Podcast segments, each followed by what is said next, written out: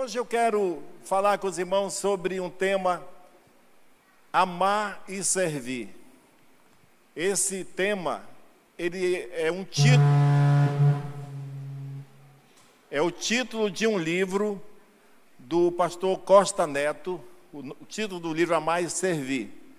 Não tem nada a ver a pregação com, com o livro, mas, mas é, um, é um tema que todos nós precisamos refletir, e é sobre isso que eu quero falar hoje, sobre amar e servir. Deus está à procura de pessoas voluntárias com coração de servo, tá? Porque Deus se move através do seu povo na terra. E Ele está procurando pessoas como vocês dessa igreja. Eu admiro demais, porque vocês são essas pessoas que estão envolvidas até o pescoço com a vida das outras pessoas, que se pastoreiam, que se ajudam, que se aconselham, que estão fortalecendo a vida uns dos outros. Sabe, irmãos, mas nunca é muito a gente falar sobre isso. Eu mesmo sei o quanto que eu preciso aprender sobre isso e praticar. E esse amar e servir tem a ver não apenas com atos religiosos, com situações em que nós nos envolvemos, como um programa como esse de arrecadar, pega lá suas roupas, seus sapatos e doa lá para a igreja e outros entregam. Já é muito bom fazer isso, mas melhor ainda é cada um de nós, em qualquer situação, independente da religião, independente de, da pessoa ser da igreja, ser conhecido ou não, você ter um coração que, que se compadece daquele que você vê em situação difícil. Ah, irmãos, como, como é valioso, sabe? Não é nem um pouco menos valioso você tirar do quilo de seu arroz uma metade e dar para alguém que não tem. Não é menos espiritual do que eu estar pregando aqui, do que eu estar orando pelas pessoas.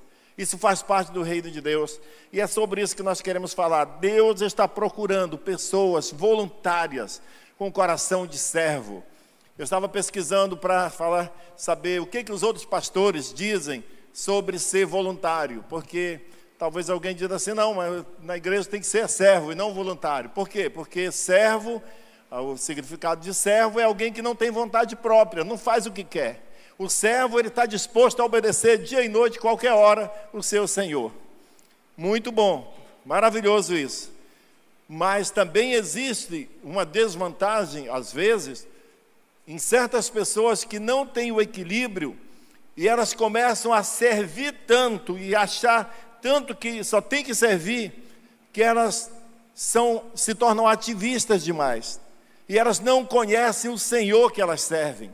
E elas não se identificam como filhas. Elas começam a se sentir mesmo como escravo. E começam até a achar como um peso a obra de Deus. E não pode ser assim. Nós temos que fazer isso por amor a Deus, por um chamado maravilhoso e por misericórdia das pessoas.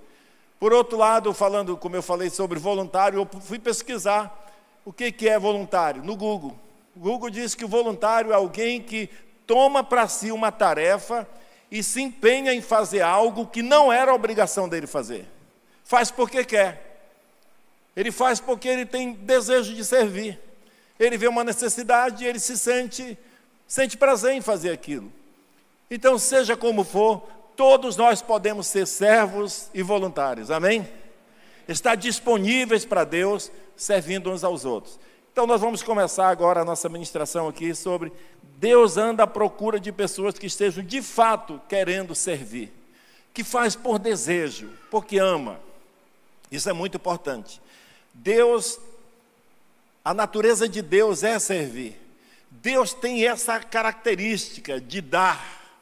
Deus tem essa característica de socorrer.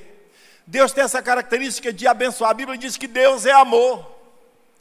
E a prova maior disso é que ele deu seu único filho. Você viu agora no, no Paz News, aqui a propaganda da Santa Ceia, porque Deus amou o mundo de tal maneira que deu o seu filho, unigênito, ele só tinha um filho.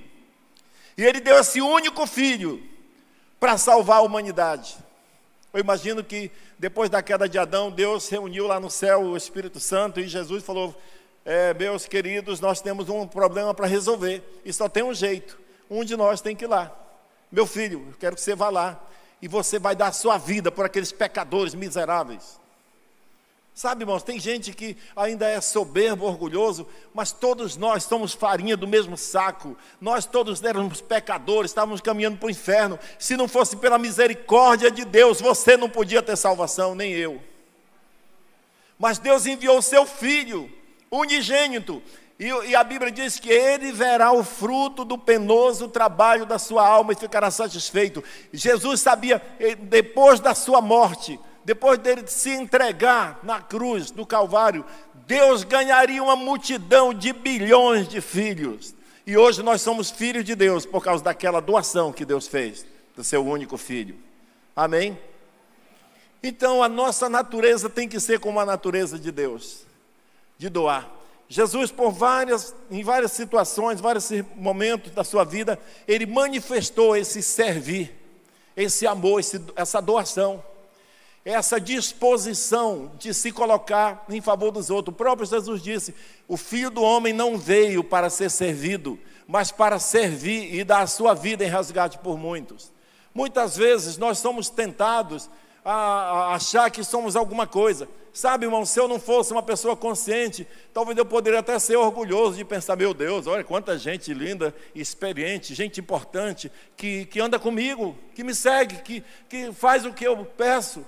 Não, mas eu sei que eu sou do mesmo nível que você, eu sei de onde eu vim, eu sei que nós somos fruto daquilo que Deus fez com o penoso trabalho da alma de Jesus. Fomos pagos pelo sangue dele, fomos comprados, melhor dizendo, pelo sangue dele. Então, o que resta a mim e a você agora é assumir essa posição de servo, como Jesus. Um certo dia, no dia da Santa Ceia, que Jesus instituiu a ceia na última Páscoa, a Bíblia diz que Jesus lavou os pés dos seus discípulos. Quem já viu essa passagem? Já leu, já ouviu, já assistiu num filme? Maravilhosa. Na Páscoa aqui do, desse ano, nós fizemos a encenação aqui, teve o lava-pé. Jesus lavou os pés dos seus discípulos. E pensa, irmãos, que era uma ação muito humilde. Era, era, hoje não faria sentido alguém lavar os pés do outro assim, porque não faz parte da nossa cultura mas para a cultura judaica era uma forma de uma boa, é, de uma boa recepção, de boas maneiras, de tratar bem uma pessoa convidada. Qualquer pessoa que chegasse na casa de outra, ela ia encontrar lá uma vasilha com água que já era deixado de propósito para lavar os pés dos visitantes. E Jesus, no momento da ceia, num momento tão sublime, Jesus tirou a sua, a sua, seu manto, colocou de lado, pegou uma toalha, amarrou na cintura, pegou uma bacia com água e começou a fazer esse serviço humilde. E começou a lavar os pés dos discípulos, um por um. E quando chegou em Pedro, Pedro disse: Não, o senhor não vai me lavar, não. Pedro achou assim o máximo, disse: Não tem nada a ver, não, não sabe, não dá para entender. O senhor é o mestre, não, nos meus pés o senhor não lava. Aí você sabe da história: Jesus convenceu Pedro: Pedro, se você não deixar eu te lavar, você está fora. Aí Pedro foi inteligente, mas ainda atrevido, né? Que ele disse: Então lava logo todo meu corpo, me dá um banho logo. E Jesus, Pedro, calma, não, você não tomou banho hoje, Pedro? Se tu tomou banho, não precisa de outro banho, só precisa lavar os pés. Mas, tudo bem, isso não é o que importa para nós. Jesus lavou os pés de todos os seus discípulos, depois ele voltou para o seu lugar, vestiu novamente sua túnica, sentou e disse: Vocês entenderam o que eu fiz? Ele disse: Vocês me chamam de mestre e de senhor. E vocês fazem isso com razão, porque eu sou mesmo. Pois bem, se eu que sou o mestre e o senhor, lavei os pés de vocês, também vocês devem lavar os pés uns dos outros. Eu vos dei um exemplo para que vocês façam o mesmo. Vocês serão felizes se praticarem isso que eu estou fazendo aqui lavar os pés uns dos outros. Agora, Jesus não estava querendo dizer que nós, aqui em Roraima hoje, fôssemos lavar, pegar água, bacia, toalha e lavar os pés das pessoas. Ele estava falando de uma disposição de descer do, da sua posição que você considera de, de, social, de se achar importante e se colocar na posição do outro para servir, se abaixar para servir o outro parar para olhar, para dar atenção para aquele que muitas vezes não é visto por ninguém, para aquele que muitas vezes nós mesmos ignoramos. dar uma atenção de serviço para as pessoas que precisam da nossa generosidade.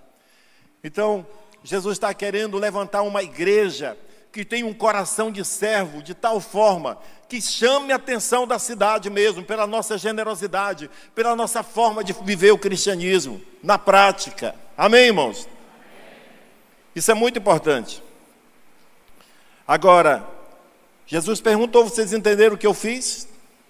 Eu sou servo e Senhor, que vocês mesmos chamam, e eu sou mesmo, e eu lavei os pés de vocês. Então, vocês têm que saber que cada um de vocês precisa ter essa mesma disposição de servir uns aos outros. Agora, Jesus também afirmou claramente aqui, ele disse no final de tudo: Eu, eu dei um exemplo para vocês. Jesus estava dizendo: Eu servi de exemplo, agora vocês devem ir fazer a mesma coisa. Agora, eu acredito que Jesus fez tudo isso, toda essa situação, e ele hoje ainda procura voluntários, porque nós sabemos que a coisa que Deus mais valoriza na terra, irmãos, não são prédios, nem coisas grandes e objetos, mas pessoas. O que Deus valoriza são pessoas. E Ele está à procura de gente que olhe para os lados e vejam cada pessoa como uma oportunidade de você servir aquela pessoa. Quando nós servimos, fazendo coisas, doando alimentos, orando pelos outros, visitando, encorajando. Inclusive, eu quero abrir um parêntese para dizer que essa madrugada faleceu o pai do nosso irmão France, o France, Francis Mar, eu acho o nome dele. Está por aqui? Tem algum parente do France aqui? O France é um líder de célula, o pai dele sofreu um acidente e faleceu esta manhã. De você encontrá-lo e dar um abraço.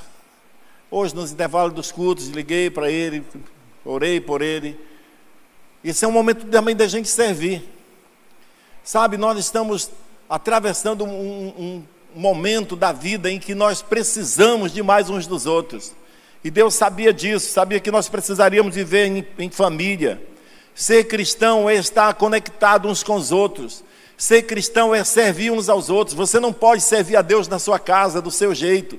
Sabe, você não pode dizer, não, eu sou um cristão, lendo minha Bíblia, adorando Deus na minha casa e vivendo aqui. Sabe, ser um cristão apenas assistindo pela, pela TV. Não é assim. O cristianismo tem a ver com pessoas, com relacionamento. É aqui na igreja que você, ao se conectar, você muitas vezes vai ofender e ser ofendido, mas você pratica o pedido de perdão, você pratica o amor ao próximo. É aqui na igreja que a gente aprende a crescer. E uma coisa que eu acho interessante é que Deus não exige perfeição de nenhum de nós. Deus sabe que nós vamos nos ferir de vez em quando, Deus sabe que vai sair um chateado com outro, mas Deus nos dá a oportunidade de nos perdoarmos, de exercermos o amor cristão. Amém, irmãos? Isso é muito importante. Então, quando nós estamos servindo as pessoas, nós estamos mostrando para elas o nosso verdadeiro amor. Nós estamos realmente transmitindo um amor que muitas vezes só é compreendido dessa forma, a linguagem que as pessoas vão entender de amor ao próximo, são as ações que você e eu fazemos para as pessoas, lá no trabalho, no seu ambiente de todo dia. As pessoas não acreditam mais em palavras. Hoje em dia, até mesmo já foi é como que oficializado um nome mais bonito para mentira, porque a mentira está generalizada. Sabe, Deus não, não, se, não fica impressionado com as nossas expressões de amor, te amo, te amo. As pessoas também não, porque elas sabem que muitas vezes por trás de uma palavra, eu te amo, de uma frase bonita, existe, pode existir uma falsidade. O verdadeiro amor é demonstrado em prática, em ação, em ajuda ao próximo. E é isso que Deus espera de nós. Sabe, irmãos, Deus é espírito. Você não vai poder dar comida para Deus. Deus não come arroz. Você não vai precisar dar roupa para Deus. Deus não precisa de roupa. Você vai ter que amar a Deus, servir a Deus servindo as pessoas. Você vai ter a oportunidade de fazer isso. Esse mundo é egoísta. Nós somos treinados para correr, para competir, para correr pelos nossos próprios interesses. Nós ensinamos nossos filhos que tem que batalhar pela vida. Eu mesmo sou de uma época, tenho 63 anos, na minha época de jovem, Sabe, era muito raro você ver uma pessoa trocar de carro. Se o cara tivesse é, a, a, capacidade de comprar um carro, ele ficava com aquele carro 20, 30 anos. E era coisa linda ver alguém com um carro muito antigo e ainda conservado. Eu lembro que na minha na minha vizinhança lá tinha um senhor que tinha um jipe de quatro portas, daquele jipe tipo do exército, um jipão, quatro portas. Todo mundo tinha inveja dele, parece, lá na comunidade. Esse cara deve ser muito feliz. Olha o jipão dele, todo mundo ficava olhando. E era aquele jipe, ele nunca vendia. Eu acho que ele morreu e ficou para os filhos lá.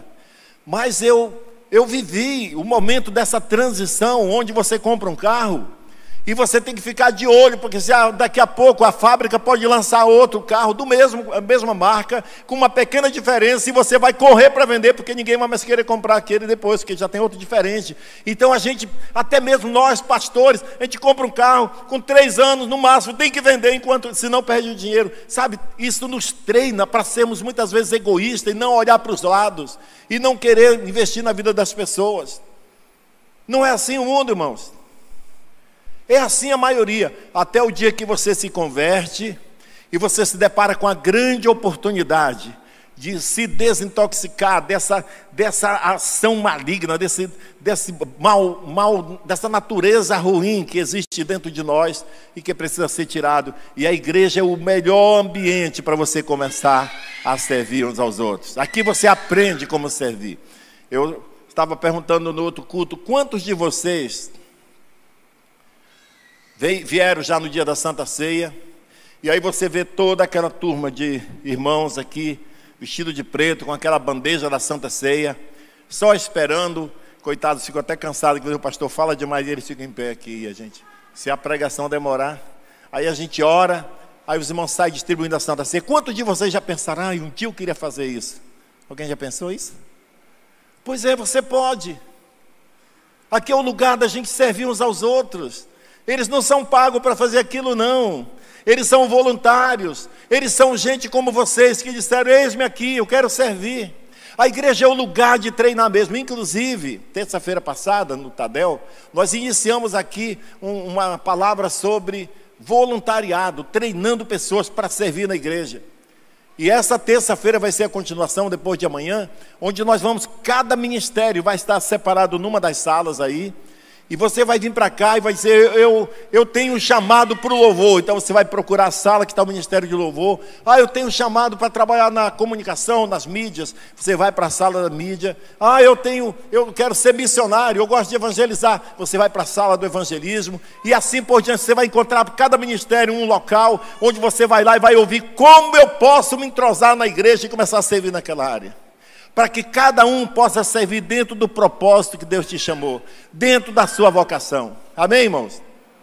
Não fica pesado para ninguém. Deus repartiu os dons e as vocações e os frutos do Espírito assim de forma aleatória. Ele não deu tudo para um só, senão ia fazer fila na casa dele, né?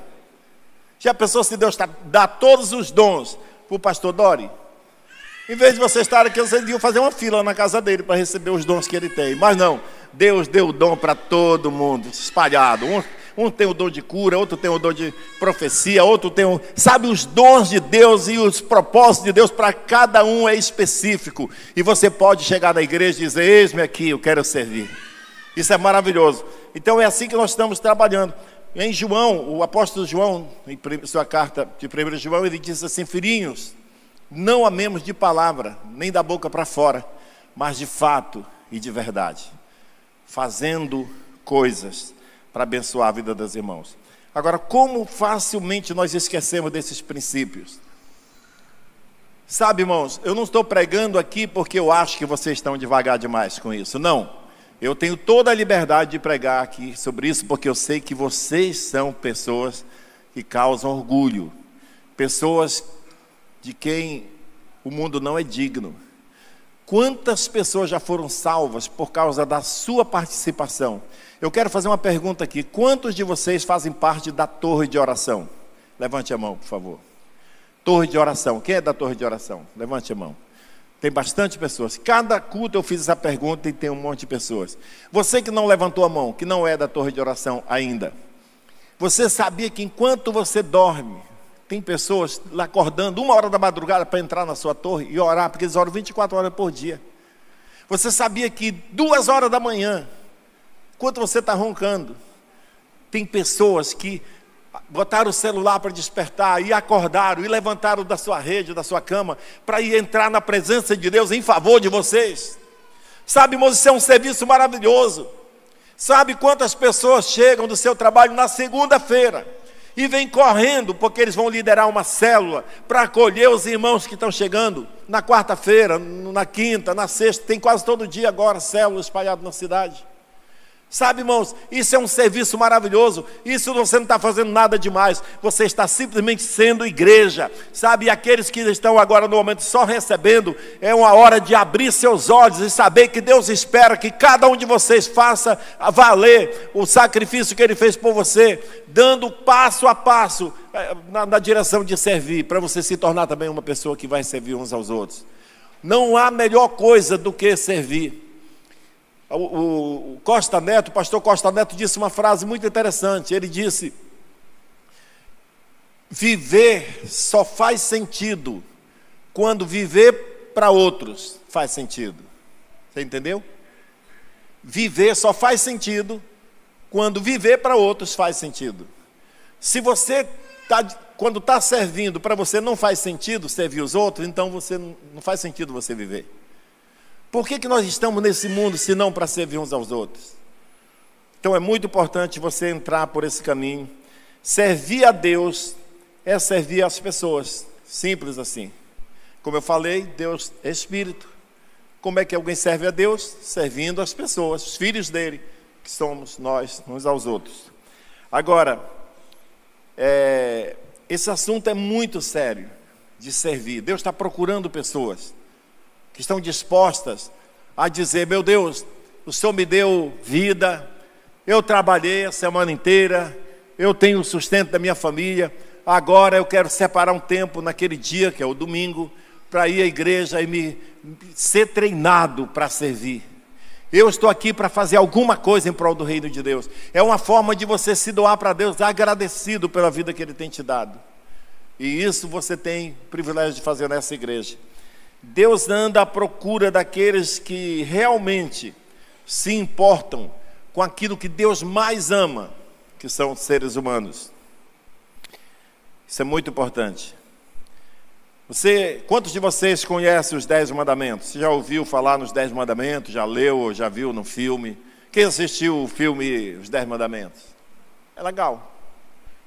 Moisés subiu no Monte Sinai, passou 40 dias lá, sem comer e sem beber, na presença de Deus. Que experiência maravilhosa. E a Bíblia diz que Deus escreveu com o próprio dedo dele os mandamentos numa rocha.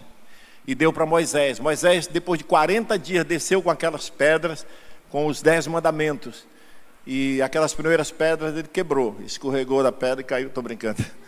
Ele quando desceu, o povo estava adorando ídolos. O povo tinha se desviado. Moisés ficou tão irado que ele jogou as pedras em cima do bezerro de ouro, quebrou aquelas pedras. E ele voltou, e Deus ficou mais de 40 dias, e Deus fez outras pedras que foram colocadas na arca da aliança depois, junto com o cajado de Arão, para servir de testemunho para a posteridade. Mas até hoje nós temos os dez mandamentos como algo muito sagrado, certo? Sim ou não? Quantos são? Nove? Dez. São dez os mandamentos. O interessante é que desses dez mandamentos, a primeira parte deles, os primeiros quatro mandamentos, refere-se à nossa relação com Deus.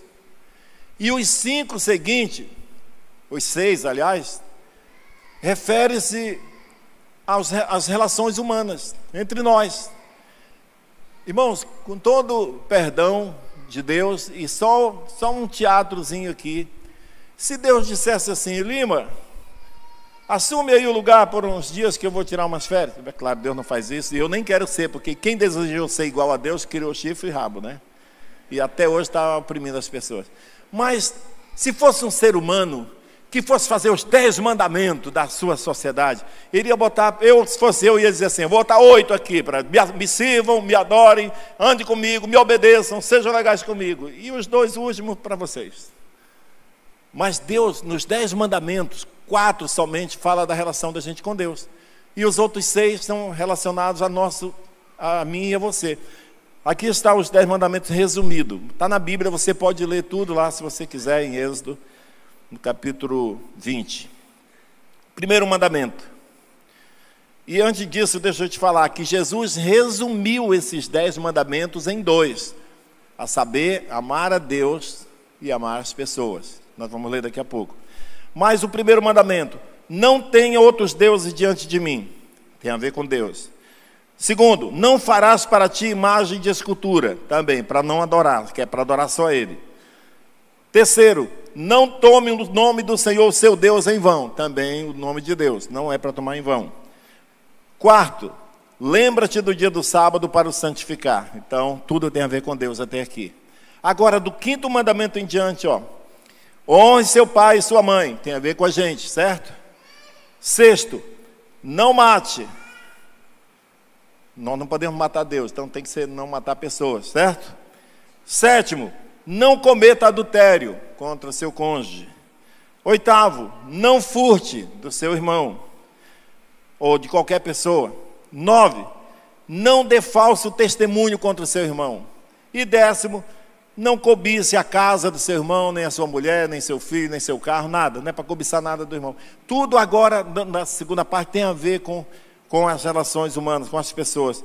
Então Jesus quis mostrar, Deus quis mostrar a importância que Ele dá das nossas relações, de como servir a Deus é servir pessoas, porque tem gente que pensa que servir a Deus é ser religioso, é estar cheio de dogmas religiosos, mas servir a Deus é estar em harmonia com uns com os outros, servindo, diminuindo a carga uns dos outros, cooperando uns com os outros. Aqui Jesus fala em Mateus capítulo 22, 35 a 40, diz o seguinte: um certo intérprete da lei, querendo pôr Jesus à prova, perguntou-lhe: Mestre, qual é o grande mandamento da lei?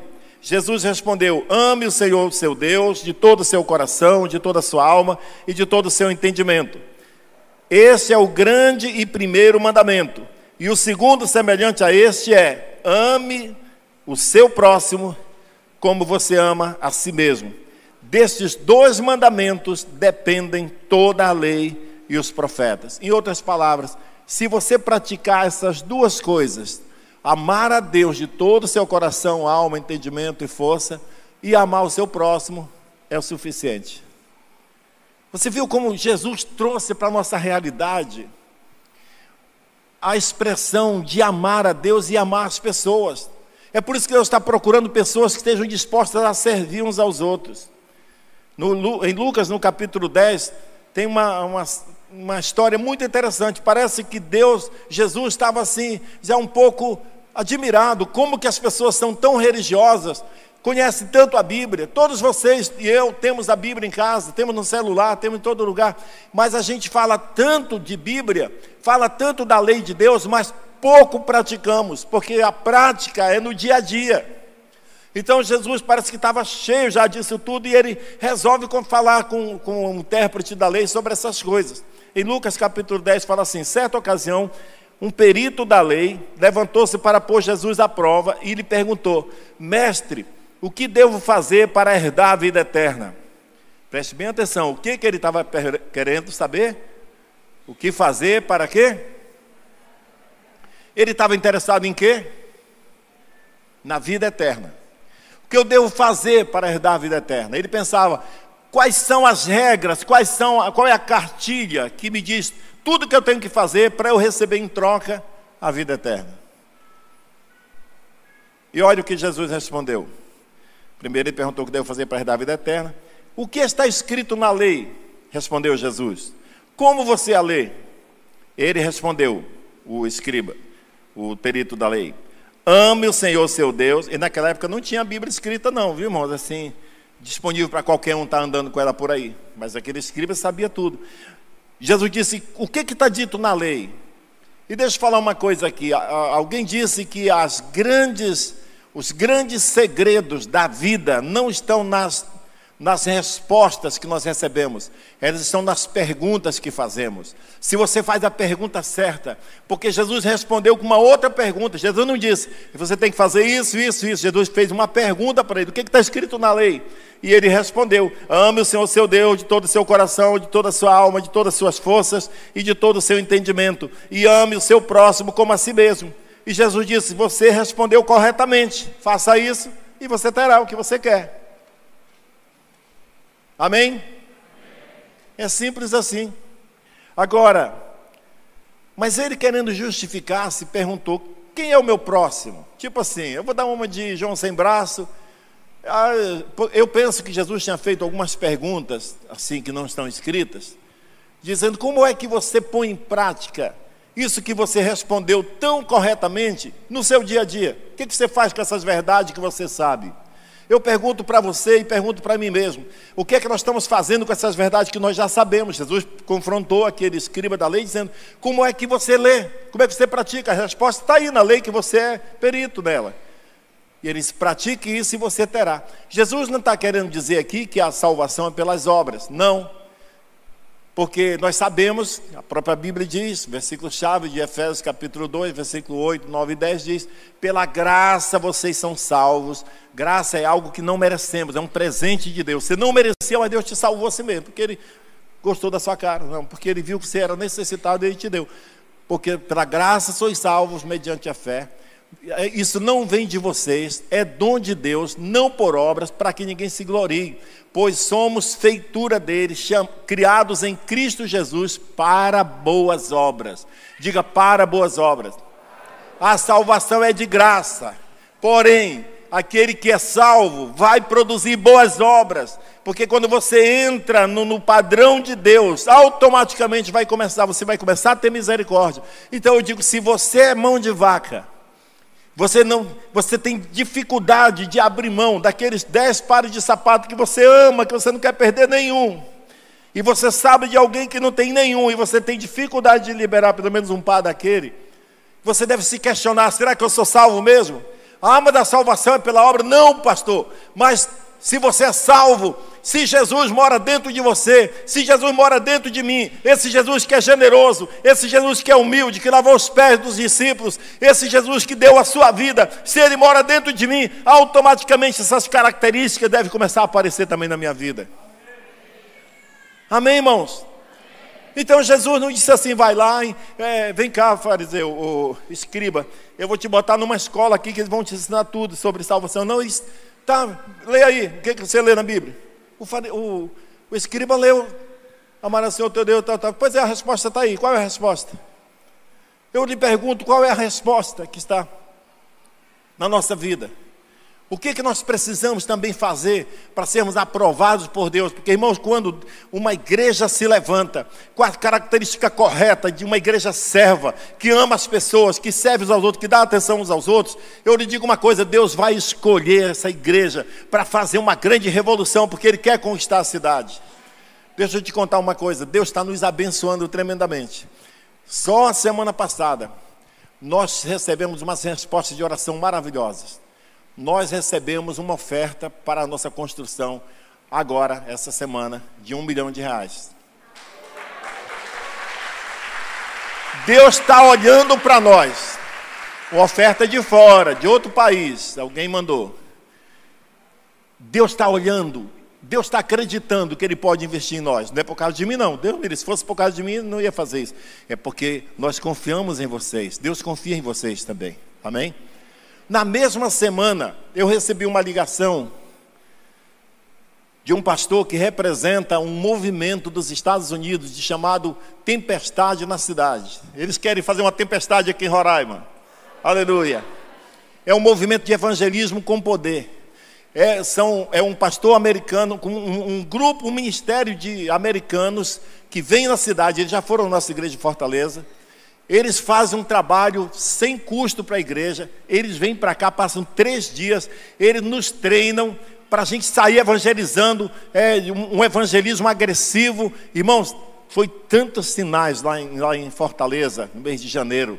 E aí você vai para pra, as praças e faz o trabalho, e à noite volta e à noite o, o, evento vai ser lá no Espaço Paz, aberto. Nós vamos convidar outras igrejas para participar com a gente nesse evento, porque Deus quer que as igrejas se juntem para conquistar essa cidade.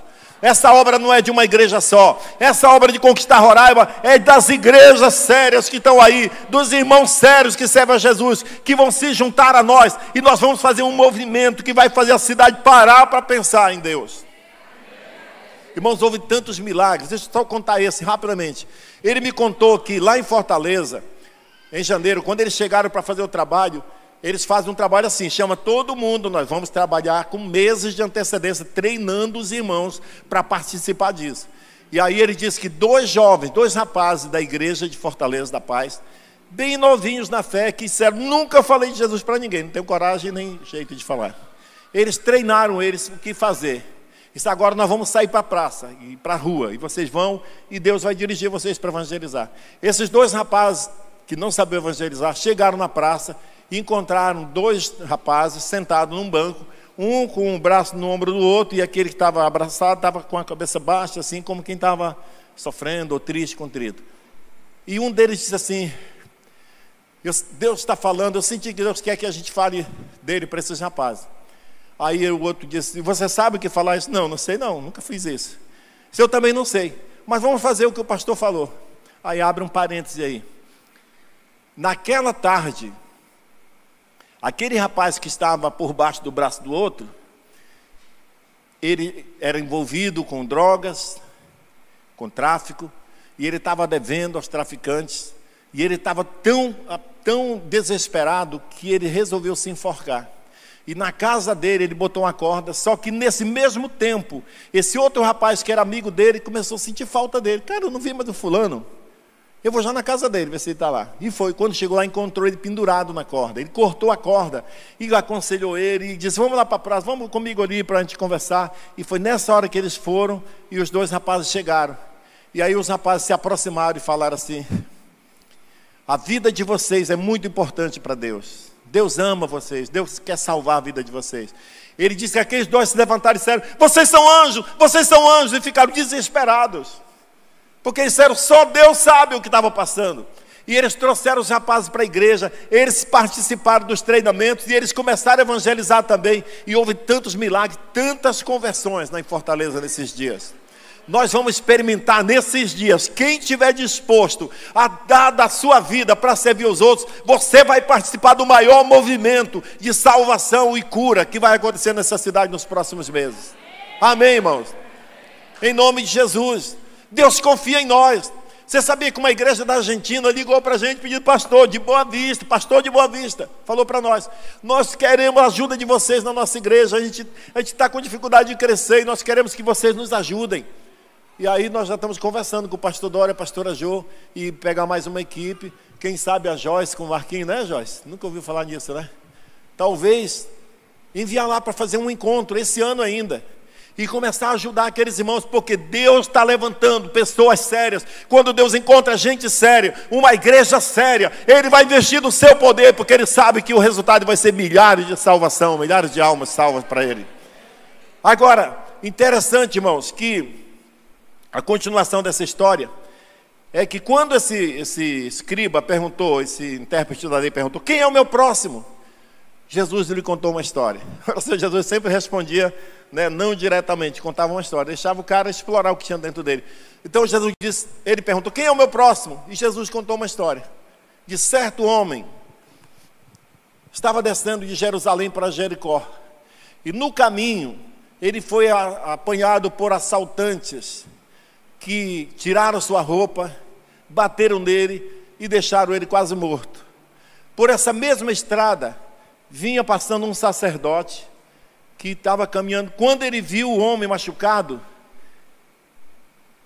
a Bíblia diz ele passou pelo outro lado da estrada. Depois veio um levita, o que tocava, o que cantava lá na frente, aquele que usava aquelas roupas bonitas de levita, quem já assistiu os filmes, Dez Mandamentos, sabe que era o levita, sacerdote. Ele vem também pela mesma estrada, vou evangelizar, ganhar almas para Jesus, eu sou levita. Aí ele viu o homem, também passou pelo outro lado. Sabe o que significa passar pelo outro lado? É porque para Israel havia regras que quem se aproximasse a uma certa distância, tinha os metros determinados, a medida determinada, que eu não lembro agora.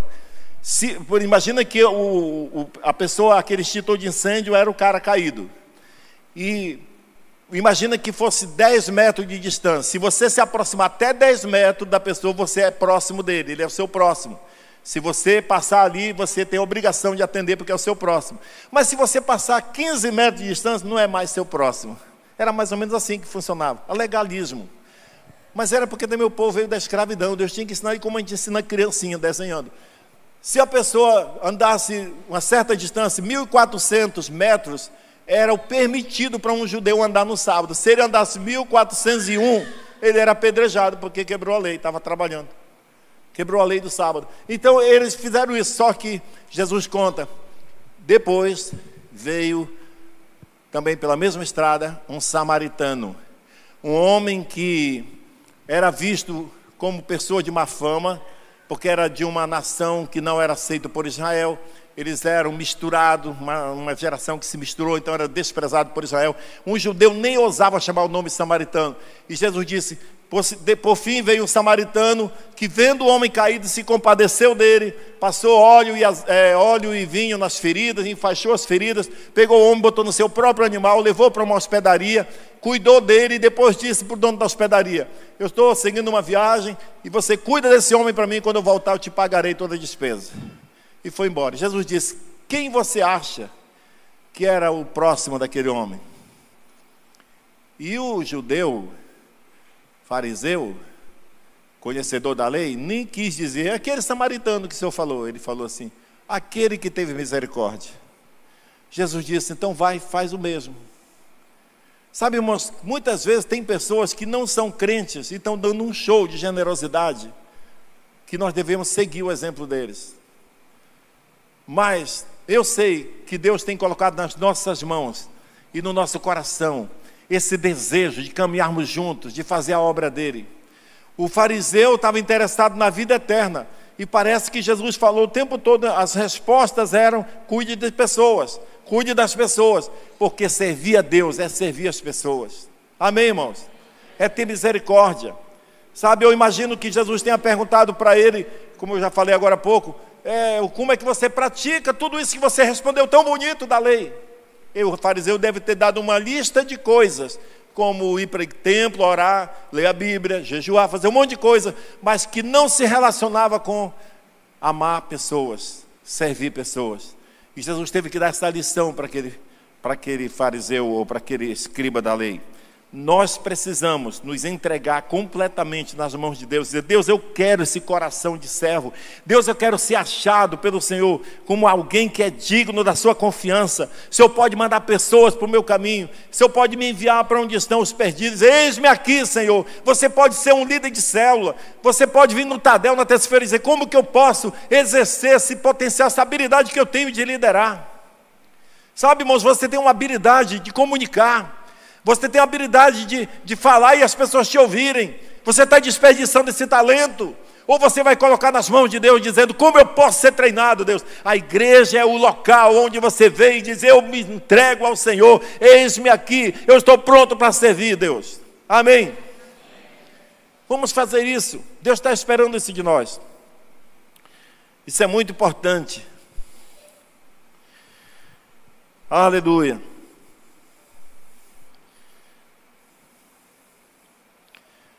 Tem um, um texto na palavra de Deus. Eu quero deixar esse texto por último, mas antes disso eu quero falar o seguinte: o meu próximo, o próximo de alguém, não é a questão. Deus não está interessado quem é o próximo de alguém. Ele está interessado que cada pessoa esteja disposta a servir a qualquer pessoa que entre, que esteja no, ao alcance da sua generosidade. É fazer o bem a todas as pessoas, sem discriminação, sem distinção de raça, religião, cor. Não importa se você vê alguém sofrendo, ele pode ser um, um macumbeiro, se é um ser humano, ele precisa do seu cuidado. Nós precisamos parar e dar atenção. E isso nós queremos que Deus quer fazer na nossa vida. Agora, bem no final da, da, da minha mensagem aqui, tem um texto interessante sobre é, Jesus falando com, os, com as pessoas, dando um exemplo sobre no final dos tempos, no dia do juízo. E ele conta em Mateus capítulo 25 sobre, sobre essa questão de servir os irmãos. E depois dele falar tudo, que tive fome, não me deste de comer, eu quero ler só o versículo 37 a 40 por causa do nosso tempo. Que diz assim: Então os justos lhes perguntarão: Senhor, quando te vimos com fome e te demos de comer, e com sede e te demos de beber? Quando te vimos como estrangeiro e te acolhemos, ou necessitado de roupas e te vestimos? Quando te vimos enfermo ou preso e fomos te visitar? O rei responderá: Digo a verdade. O que vocês fizeram a algum dos, menor, dos meus menores irmãos, a mim vocês fizeram. Amém? Então, a grande, o nosso alvo, nosso objetivo é de chegar no final da nossa vida. Sabe, Deus vai nos surpreender dizendo: Meu filho, eu estive desabrigado lá em Boa Vista e você me abrigou. Eu estava sem roupa lá, eu passei uns invernos lá com frio, mas você levou um cobertor para mim. E você vai dizer: quando foi, Senhor, que isso aconteceu? Quando foi que eu tive nessa condição, te ajudei? Ele vai dizer: tudo que você fez, para qualquer pessoa, por menor que seja, foi para mim que vocês fizeram. Essa é a, é a, moral de toda essa. E era isso que eu queria dizer: que quando você está servindo as pessoas, quando nós estamos servindo uns aos outros, nós estamos servindo a Deus, servindo a Jesus. E é disso que consiste o cristianismo, o evangelho, de servir uns aos outros. Amém, irmãos?